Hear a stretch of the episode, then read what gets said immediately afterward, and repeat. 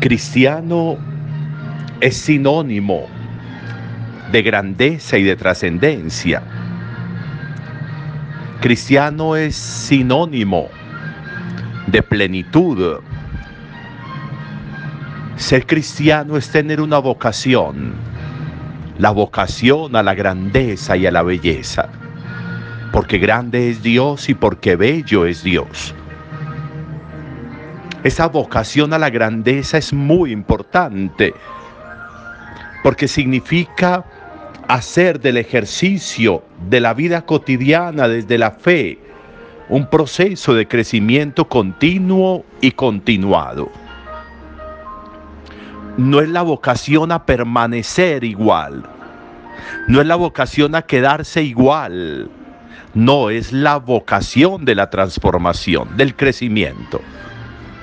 En términos del Evangelio de hoy, como la semillita de mostaza, que no se queda siendo semilla, sino que crece, sino que brota, sino que toca tierra e inmediatamente comienza a crecer. Y su crecimiento la va a llevar a producir más semillas. Esa semillita producirá miles de semillas. Eso es grandeza, eso es belleza el poquito de levadura que es capaz de crecerse. ¿Y se crece dónde? En tres medidas de harina, dice el Evangelio.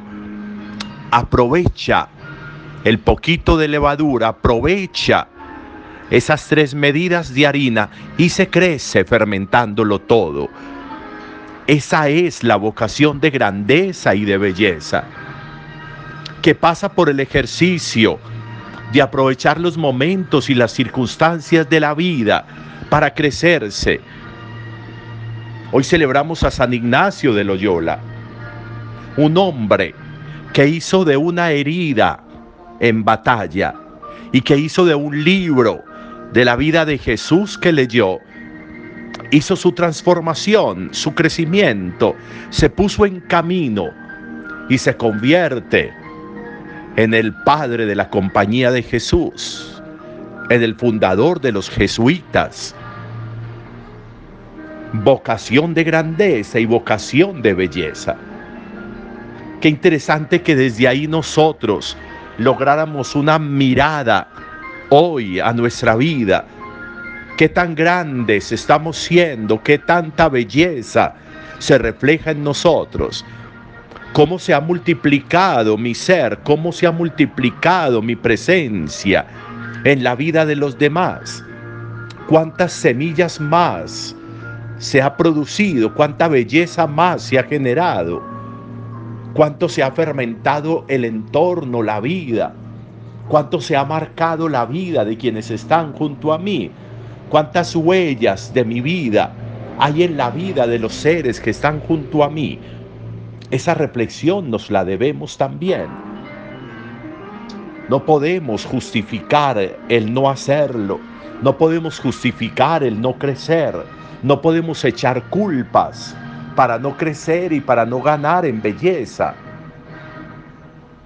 Aarón en la primera lectura, ante el reclamo de Moisés, justifica, justifica la mala acción, justifica el acolitar que el pueblo de Israel se hiciera un becerro de oro. Y trabaja para hacerlo.